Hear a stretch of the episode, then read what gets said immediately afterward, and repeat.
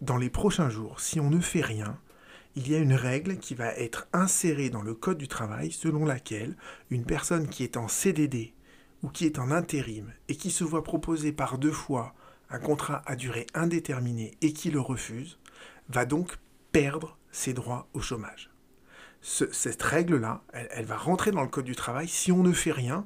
Et vous verrez à la fin de cette vidéo, euh, la loi, elle n'est pas encore promulguée. On peut encore saisir le Conseil constitutionnel. Et j'ai déjà identifié deux raisons pour lesquelles cette loi, est inconstitutionnelle. Mais avant d'aborder ça, je voudrais, voudrais, vous expliquer le contenu de cette loi pour que vous compreniez bien l'abjection et l'ignominie qu'il y a dans ce qui vient d'être euh, euh, délibéré par la euh, commission mixte paritaire. Vous savez que quand une loi, il n'y a pas un accord entre les sénateurs et les députés, ils se réunissent pour faire une commission mixte paritaire et à, en petit groupe, entre guillemets, ils se mettent d'accord sur un texte en commun qui est ensuite présenté à l'Assemblée nationale. Donc voilà, le texte de la commission mixte paritaire, je vous mettrai le lien sous cette vidéo, il nous dit quoi? Il nous dit bah, ce, cet article-là, D'accord? Ce sera le nouvel article du Code du travail. Je le lis avec vous, je l'analyse ensuite.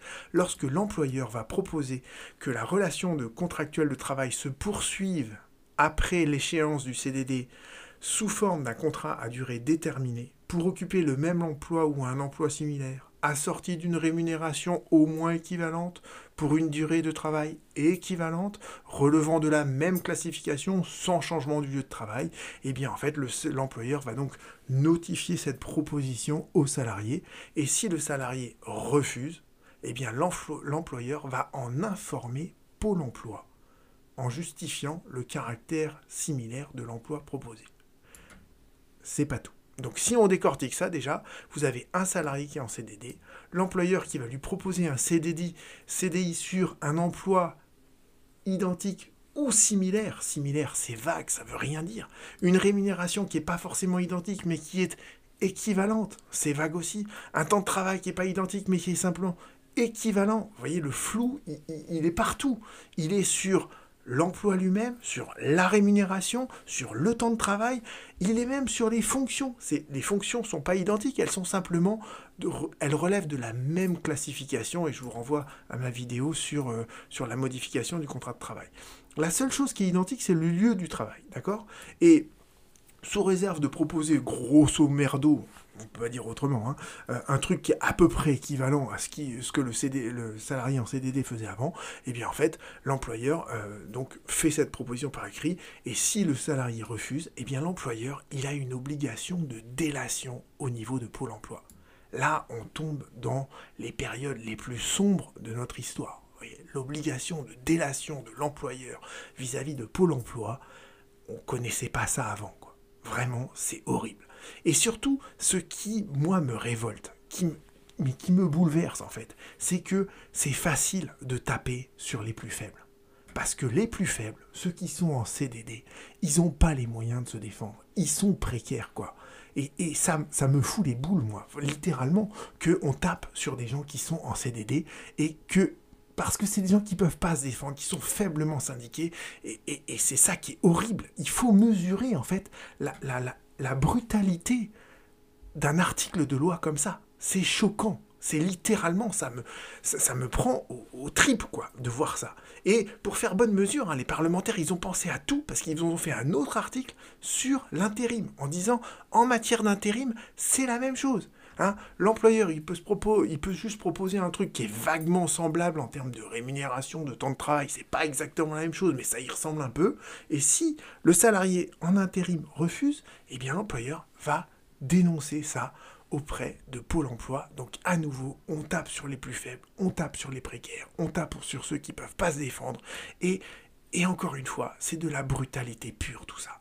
Et là où c'est on tombe, on sombre dans l'abjection, dans l'horreur, dans l'ignominie, quoi. Vraiment, il n'y a pas d'autre mot pour dire ça. C'est que ils ont rajouté un autre article derrière, ils ont complété en fait un article du Code du travail sur l'assurance chômage en disant si le salarié, il a refusé à deux reprises pendant 12 mois consécutifs une proposition de contrat de travail comme ça, eh bien, on va lui supprimer son allocation de chômage.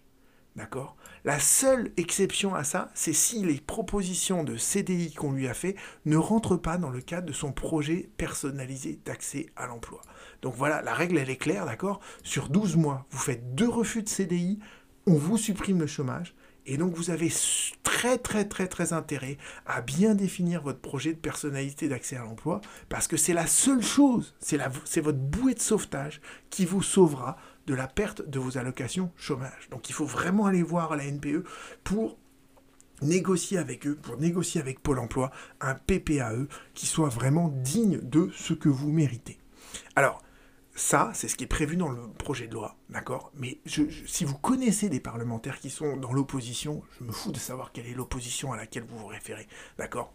Peu importe.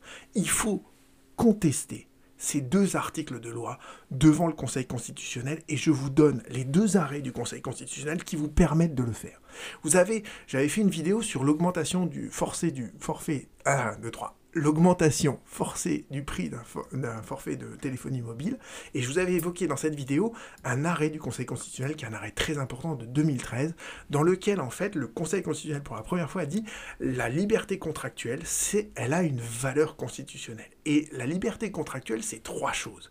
C'est d'abord la liberté de conclure ou de ne pas conclure un contrat. Et vous voyez bien que l'article de loi en question là, il vous donne pas vraiment la liberté de ne pas conclure un contrat, parce que si vous ne concluez pas le CDI qu'on vous propose, eh bien en fait vous perdez vos droits au chômage. Deuxièmement, la liberté contractuelle, c'est la liberté de choisir son co-contractant. Donc là, en fait, on vous impose de rester avec le même employeur. Donc ça, c'est une, deuxième atteinte à la liberté contractuelle. Troisième atteinte à la liberté contractuelle, c'est que normalement, vous êtes le salarié, il doit pouvoir choisir le contenu de son contrat. Ce qui n'est pas le cas ici, puisque le contrat, il a été entièrement prédéfini par l'employeur, qui rédige un truc qui est sensiblement pareil en termes de rémunération, de temps de travail, de fonction, de classification. Et je vous demande pas de me croire sur l'interprétation de cette décision du Conseil constitutionnel, il y a Jacques Guestin, qui est quand même un immense professeur de droit, qui a écrit un article sur cette, euh, euh, sur euh, cette décision du Conseil constitutionnel où vous retrouverez exactement toutes ces, toutes ces idées-là. Dans la décision du Conseil constitutionnel, vous avez ce passage-là qui est important. Vous voyez, on vous dit si le législateur peut porter atteinte à la liberté d'entreprendre et à la liberté contractuelle dans un but de mutualisation des risques, là, le but, c'est pas la mutualisation des risques, c'est la résorption du chômage et la résorption des tensions sur certains métiers qui sont sous-employés, je sais pas comment le dire, eh bien, Certes, ce but-là, il est légitime de résorber le chômage, de résorber les tensions sur le marché du travail. Cependant, le législateur ne saurait porter atteinte à ses libertés, une atteinte d'une nature telle que l'entreprise soit liée à un co-contractant déjà désigné par un contrat négocié au niveau de la branche et au contenu totalement prédéfini. Vous transposez ce passage-là en jaune sur la situation actuelle et vous direz que, on vous dira que le législateur ne peut pas porter atteinte à la liberté contractuelle du salarié en le liant de manière forcé à un employeur qui aurait déjà prédéfini tout le contenu du contrat. Donc vous voyez que cet arrêt du Conseil constitutionnel, il se transpose parfaitement à la situation en vigueur donc je pense que déjà là, il y a, un motif d'inconstitutionnalité qui est absolument évident. Il y a une autre, une autre décision qui est très importante, c'est à propos de la crise sanitaire, d'accord? Euh, La décision du 5 août 2021, que j'ai largement euh, analysée sur cette chaîne, je vous avais dit que, eh bien en fait, on avait dit que les CDD, euh, les gens en CDD qui ne présentaient pas le pass sanitaire, bah, leur CDD était rompu d'office. Et, voilà, le, Conseil constitutionnel nous a dit, bah, les salariés, qu'ils soient en, en contrat à durée indéterminée ou en contrat à durée déterminés sont tous exposés au même risque de contamination. Donc euh, le défaut de présentation d'un pass sanitaire par un CDD, c'est pas une cause automatique de la rupture de ce contrat à durée déterminée, parce que euh, si on fait ça, eh bien, on institue une différence de traitement entre les salariés selon la nature de leur contrat, qui n'a aucun lien avec l'objectif poursuivi. Pour résorber le chômage, les tensions sur certains métiers, d'accord, on ne va pas distinguer entre quelqu'un qui est en CDD ou en CDI. Donc les parlementaires à l'heure actuelle, ils ont fait cette espèce d'abjection atroce qu'ils veulent insérer dans le code du travail, mais je je vous en prie, j'espère que les oppositions feront leur boulot pour que ce soit censuré par le Conseil constitutionnel, parce que vous avez deux décisions devant vous qui sont imparables. Donc faites circuler cette vidéo, partagez-la avec tous les parlementaires que vous connaissez pour qu'on en finisse avec ce genre de... Mais d'immondice, d'immondice juridique, il n'y a pas d'autre mot. À bientôt.